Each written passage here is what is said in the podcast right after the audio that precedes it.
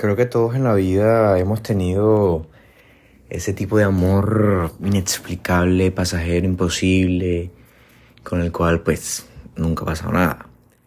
Eh, una vez escribí esto para una persona que me gustaba de esa forma. Y decía, susurrar a tu oído algún secreto de esos que mi alma guarda como su mayor tesoro contarte en voz baja que cada segundo que te cruzas por mi vida es invaluable. Que las contadas veces que mi piel rozó la tuya hacen parte de mi colección de recuerdos favoritos.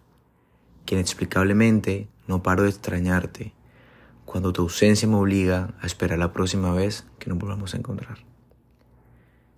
Y bueno, nunca se lo mandé, nunca pasó nada. Creo que hablamos un par de veces pero quería decírtelo.